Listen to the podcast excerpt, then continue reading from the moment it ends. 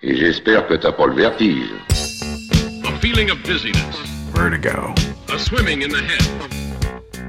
Vous écoutez Vertigo, présenté par Lucien Ducasse. Infatti la musica è un'entità astratta, noi vogliamo per forza, il pubblico vuole per forza trovare nella musica un significato o dei significati. This is where it gets a bit uh, metaphysical. This will be my home. Beautiful blue skies and golden sunshine all along the way. Bonsoir, bienvenue à l'écoute de ce nouvel épisode de Vertigo, un vertige musical plutôt nocturne aujourd'hui, puisque l'on partira d'un clair de lune à l'autre, à l'écoute de titres qui se rapprochent, selon moi, d'une certaine idée de la perfection. J'ai bien conscience du risque que je pourrais prendre en partant sur le sujet, et je tiens à être très clair dès le départ. Il est absolument évident que mon choix de ce que je considère comme une chanson parfaite dans sa production, son écriture, son interprétation, tout ça sera parfaitement subjectif et correspondra à mes goûts personnels. Mais le plus important, c'est aussi que quand je trouve qu'une musique est parfaite, ça n'en fait pas d'elle une œuvre qui serait meilleure qu'une autre. J'en veux pour preuve la préparation de cette émission, car je n'ai pas mis longtemps pour lister les différents titres et écarter d'autres choix. En revanche, il m'était strictement impossible d'établir un ordre, une hiérarchie qui justifierait que je puisse parler de tel titre parfait avant tel autre, et tout ça montre bien à quel point la compétition n'existe jamais dans la musique comme dans l'art en général. C'est pour cela que, une fois encore, chaque morceau nous fera penser à un autre, histoire de s'enfoncer davantage dans notre vertige musical qui commence donc, comme promis, au bord de la rivière, au clair de lune, avec la reprise d'un classique absolu composé par un habitué de la perfection en musique, Henri Mancini. Dans le pilote de Vertigo, j'avais déjà diffusé le sublime Moon River et son interprétation la plus célèbre par Audrey Hepburn, Breakfast at Tiffany's, et Moon River, c'est un de ces standards incontournables d'une simplicité aussi remarquable que son efficacité. Et encore, simplicité ça n'est pas tout à fait vrai parce que ça a l'air plutôt simple dans sa construction, mais quand on décortique l'arrangement, on se rend vite compte que c'est beaucoup plus complexe et qu'il y a un monde de musique qui se cache entre les notes, de quoi nous faire garder la chanson en tête pendant plusieurs jours. Et bien des années plus tard, c'est un jeune Anglais qui s'est décidé à s'attaquer à ce chef-d'œuvre, le tout uniquement avec sa voix. Jacob Collier coche à peu près toutes les cases de ce que vous pourriez considérer comme un petit génie. Musicien autodidacte depuis son plus jeune âge, il casse YouTube en ouvrant sa chaîne de reprise et de réharmonisation et finit par être repéré par Monsieur Quincy Jones avant d'entamer la production d'albums solo, tous plus légendaires les uns que les autres. Et dans son approche de la théorie musicale, des arrangements, des intervalles et du microtonal, on en reparlera, il a souvent été qualifié de musician's musician, qu'on pourrait traduire par musicien apprécié par d'autres musiciens. C'est un peu vrai, mais selon moi, Collier est surtout un nouveau pont entre des concepts particulièrement complexes ou inaccessibles en musique, et de l'autre côté, toute la pop, qui, elle, est nettement plus lisible. Bon, j'avoue que son Moon River n'est peut-être pas le meilleur exemple niveau accessibilité, mais c'est immense. Il décompose la mélodie pour la mettre en valeur, il harmonise tout ça avec des accords et des arrangements sortis tout droit du Moyen Âge, il change la note de référence et joue avec notre cerveau pour nous donner le tournis avant de finir en apothéose et arriver sur deux accords qui techniquement n'existent tout simplement pas mais sonnent extrêmement justes. Et tout ce que je viens de vous décrire est réalisé a cappella, presque sans un seul instrument, de quoi lui valoir un Grammy Award en 2020. Voici Moon River.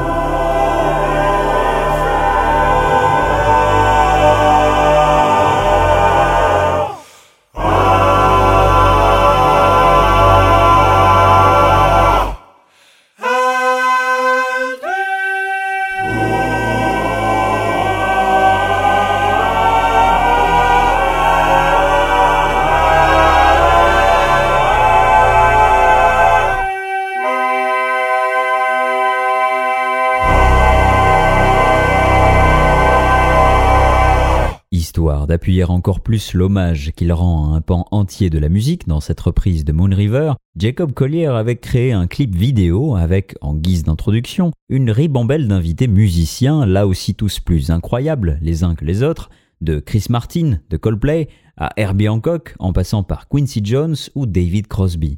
D'ailleurs, si j'ai parlé de perfection dans l'introduction, je pense que le titre qui résume ce dont on parle ce soir serait plutôt la masterclass, comme ces exposés de spécialistes sur telle ou telle grande question existentielle, ici la musique. Et s'il y a un habitué des masterclass musicales qui n'apparaît pas dans le clip de Collier et qui est pourtant une de ses influences majeures, jusque dans cette version de Moon River, c'est Paul McCartney. Inutile de présenter cette légende absolue qui a largement participé à façonner le paysage musical de la fin du XXe siècle jusqu'à aujourd'hui, ni plus ni moins, peut-être plus que n'importe quel artiste vivant à ce jour d'ailleurs, et si vous n'aviez pas déjà le tournis, le voilà. Le vertige avec McCartney, c'est qu'à l'heure où j'enregistre cette émission, il est probablement en train de composer une broutille avec sa guitare quelque part au Royaume-Uni, le tout à un peu plus de 80 ans. Parce que Maca, comme on l'appelle, ça n'est pas cette vieille star du rock qui se serait calmée, c'est plutôt un type qui s'est retrouvé au centre d'un alignement terrifiant des planètes dans les années 1960 et qui, après avoir bouleversé le cours de l'histoire avec ses trois copains des Beatles, a continué à éclairer la musique de sa propre influence en solo avec les Wings et encore bien plus tard. Et quand il est complètement seul, derrière tous les instruments, derrière la console aussi, il trouve le moyen de sortir une véritable masterclass en 2020, McCartney 3, 50 ans après le premier opus. Dans Deep Deep Feeling, tout y est, de la poésie simple et efficace, au regard sur la musique de toutes les générations dont il a été le témoin, tout ça en 8 minutes et 26 secondes, et surtout le vertige qui peut nous prendre quand on l'imagine en train de créer un tel chef-d'œuvre tout seul dans son studio, et toute la symbolique qui va avec. Voici un véritable monument de la musique, Deep Deep Feeling. You know that deep, deep feeling when you love someone so much, you feel your heart's gonna burst. The feeling goes from best to worst. You feel your heart is gonna burst. Here in my heart, I feel a deep devotion. It almost hurts. It's such a deep emotion.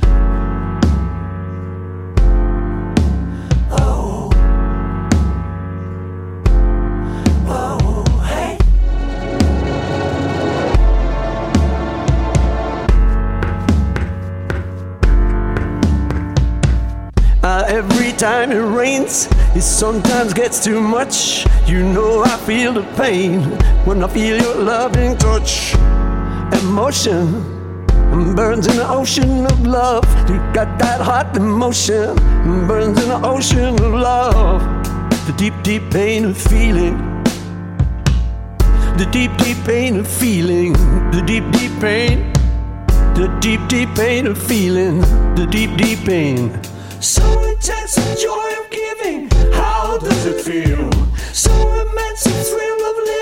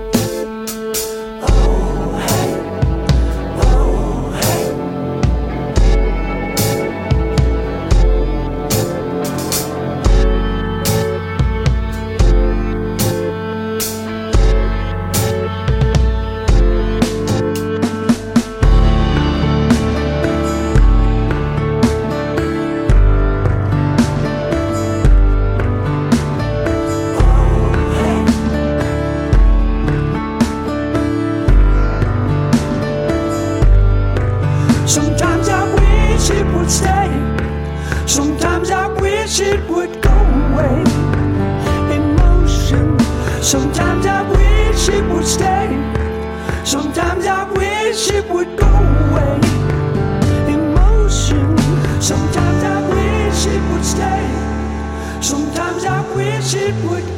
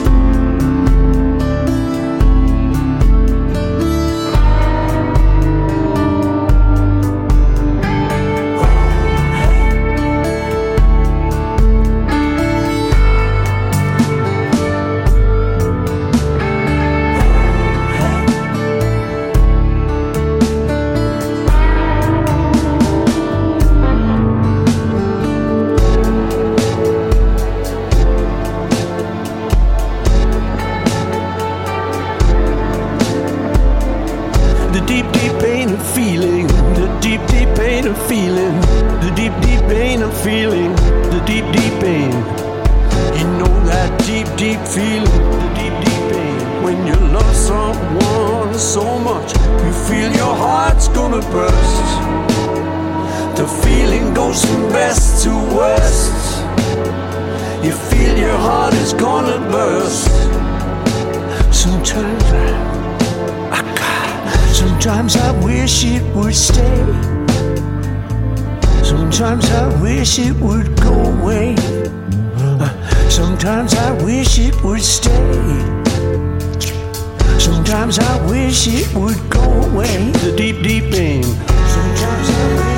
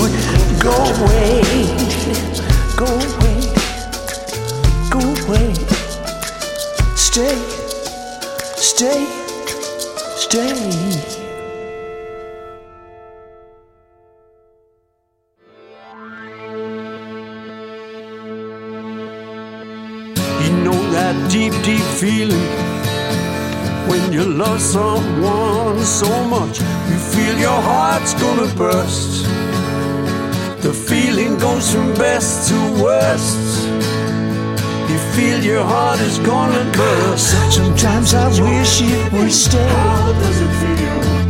Sometimes I wish it would go away. Sometimes I wish it would stay. Sometimes I wish it would go away.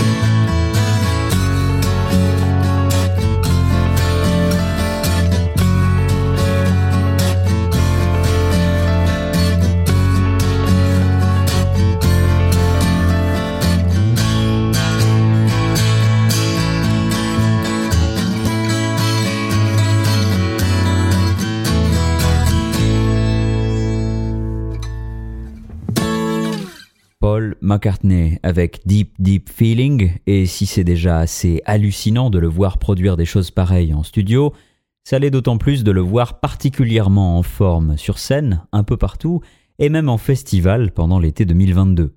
On retiendra notamment son passage légendaire à Glastonbury, où quelques-uns de ses fans les plus célèbres ont pu le rejoindre sur scène. C'est le cas de Dave Grohl et de Bruce Springsteen, qui lui aussi est un habitué des masterclass. Lui qui a joué un rôle capital dans la révolution du songwriting dès les années 70, a composé et enregistré plusieurs centaines de titres, et à mon avis, il y en a un seul qui résume une énorme partie de son travail et de ses thématiques.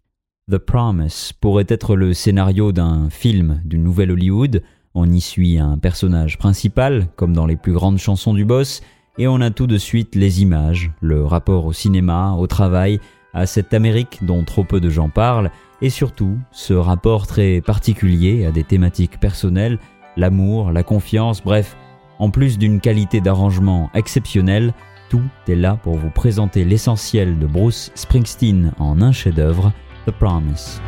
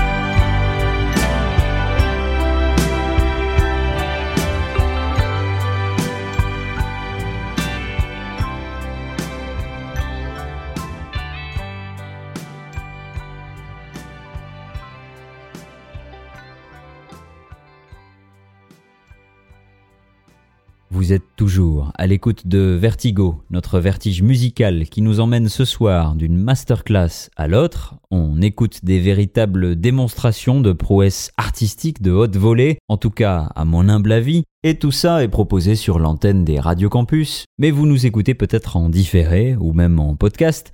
D'ailleurs, si vous souhaitez savoir comment nous réécouter sur SoundCloud ou Spotify, n'hésitez pas à nous rejoindre sur les différents réseaux. Le nom de notre page, à chaque fois, vous vous en doutez, c'est Vertigo.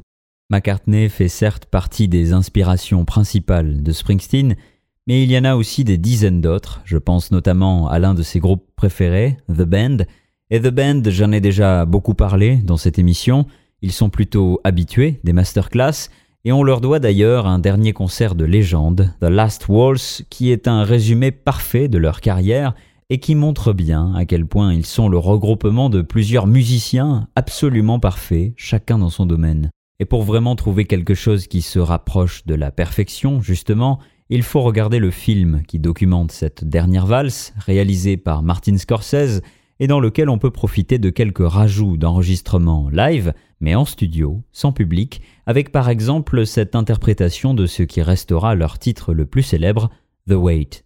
Dans cette version incroyable, faite en une prise live, on ajoute les Staple Singers, les trois sœurs et leur père Pops, qui ne lâcheront évidemment pas le millième d'une fausse note. Voici l'incroyable The Wait.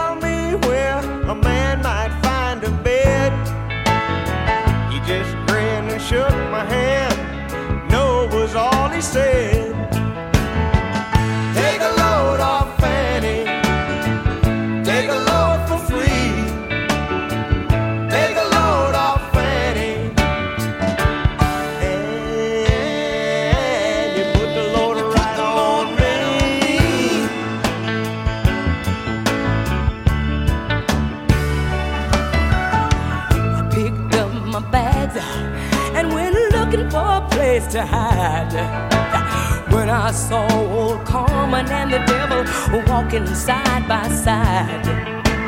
And I said, Hey, Carmen, come on, let's go downtown. She said, I gotta go, but my friend can stick around. Take a load off, Fanny. Take a load for free.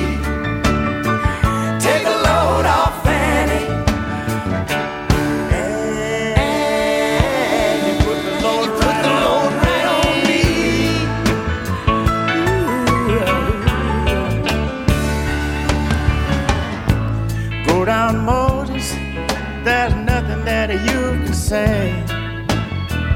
Cause it's old Luke, and Luke waiting on Judgment Day.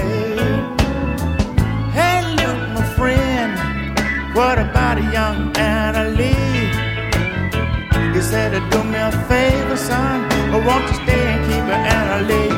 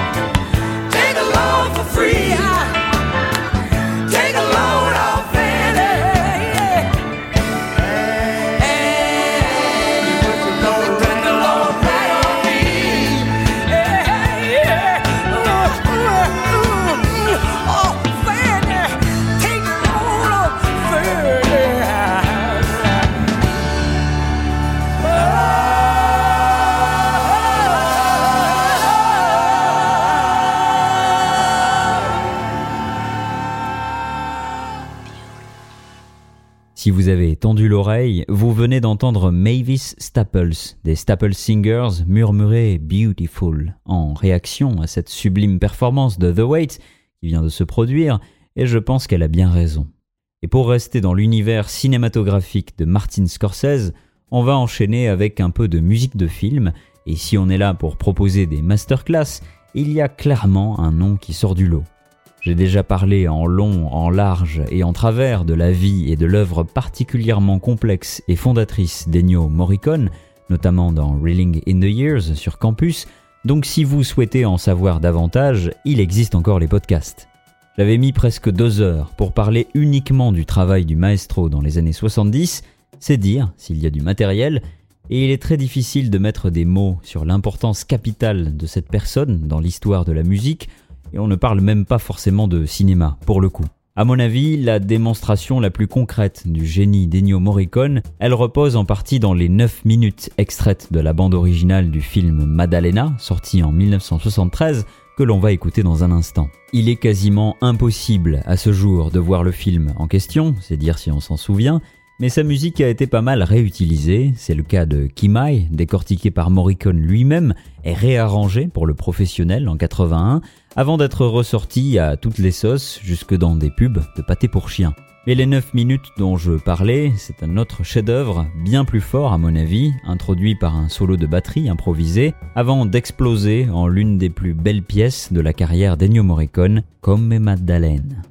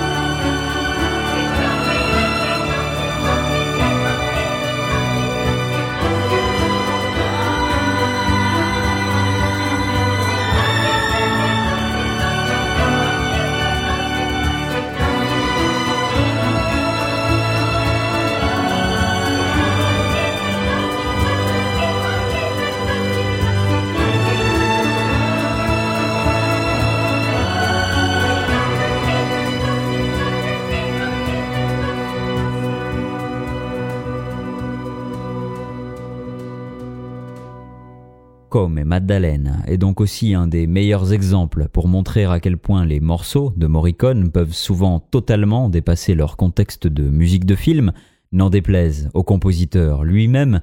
Toujours est-il qu'on a ici un pan entier de la musique établi en quelques minutes seulement, et ça c'est quand même quelque chose. Toujours dans les années 70, on assiste au délitement d'un duo assez incontournable de la folk music américaine et qui avait pourtant commencé dans l'anonymat le plus total, avec un album qui ne s'était presque pas du tout vendu à sa sortie en 1964. Wednesday Morning 3am est le tout premier album de Simon Garfunkel, et aujourd'hui on sort souvent ce nom pour rappeler que ça n'avait pas marché justement, ou que c'est là que l'on pouvait entendre l'immense The Sound of Silence dans sa version originale, totalement acoustique. Mais dans cet album, il y a surtout l'un de leurs plus beaux titres, à mon avis, un portrait absolument magnifique du Greenwich Village et de toute une époque, tout ça avec la poésie parfaite et bien connue de Paul Simon, Bleecker Street.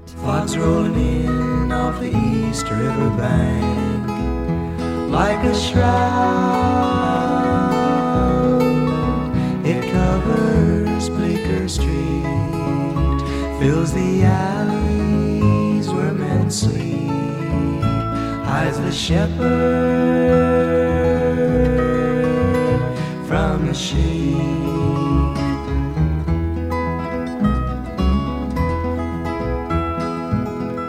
Voices leaking from a sad cafe, smiling faces try to understand. I saw a shadow touch a shadow's hand on Bleecker Street.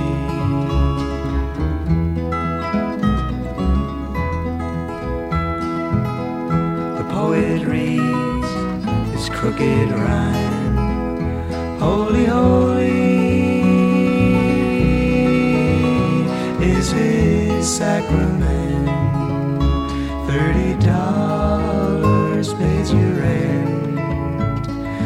On Bleecker Street.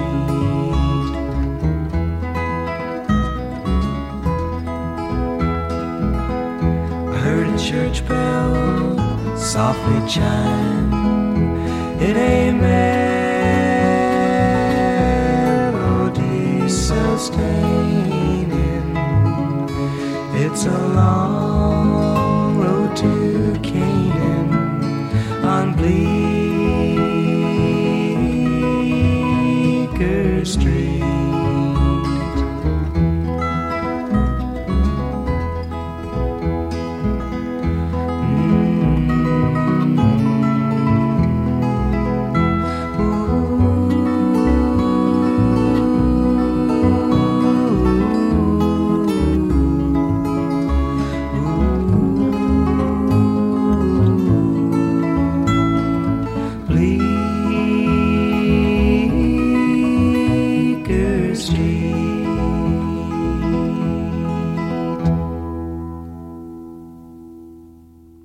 en parlant d'un tel talent d'écriture, je me rends compte que la programmation manque cruellement d'une présence féminine ce soir, alors autant enchaîner avec une autrice que je trouve parfois bien plus à propos dans sa qualité d'écriture que Paul Simon et bien d'autres, Johnny Mitchell. J'aurais pu proposer un extrait du chef-d'œuvre qu'est l'album Blue dans sa totalité, notamment dans son écriture, mais là encore on va écouter le genre de titre qui résume une carrière entière, quand c'est pas la vie, tout simplement, Both Sides Now.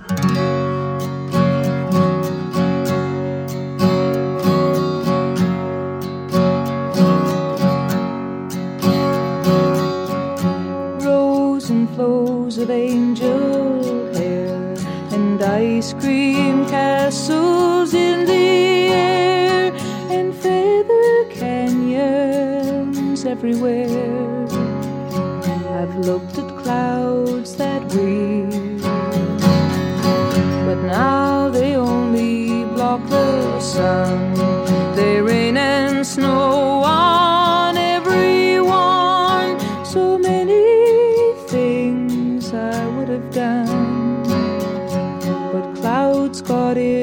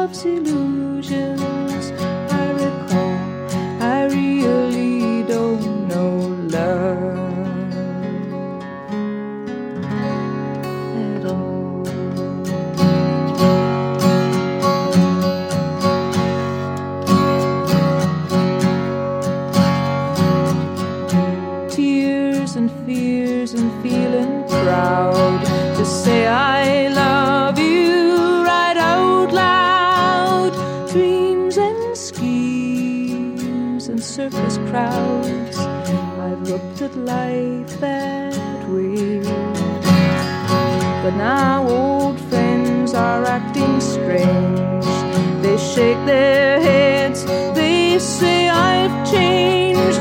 Well, something's lost, but something's gained in living every day. I've looked at life from both sides now,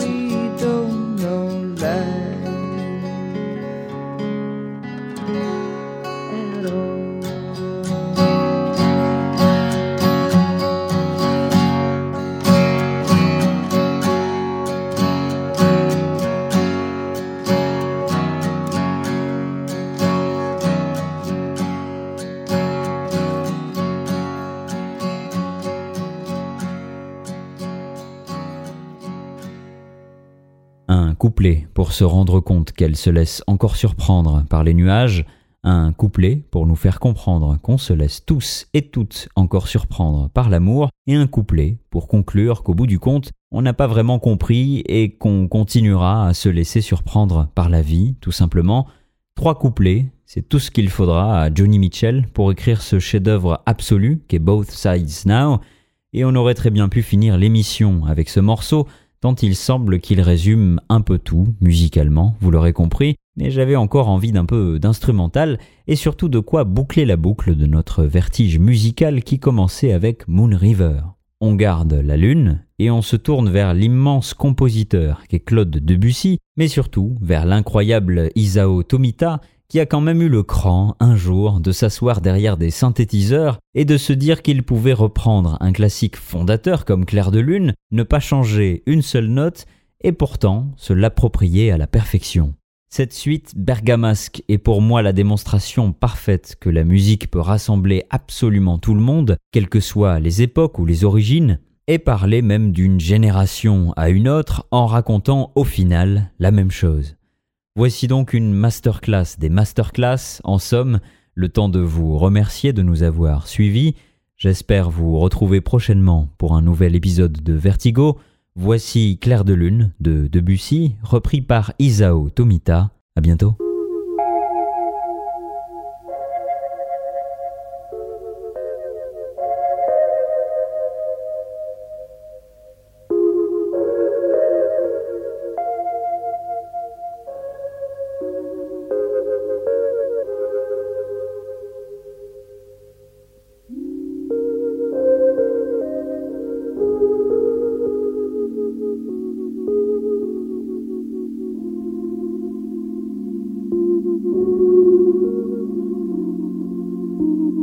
Thank